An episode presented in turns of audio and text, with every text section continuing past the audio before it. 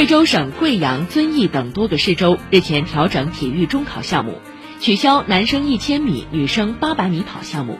广东广州、河南郑州等地教育部门也回应，将根据相关政策审慎决策。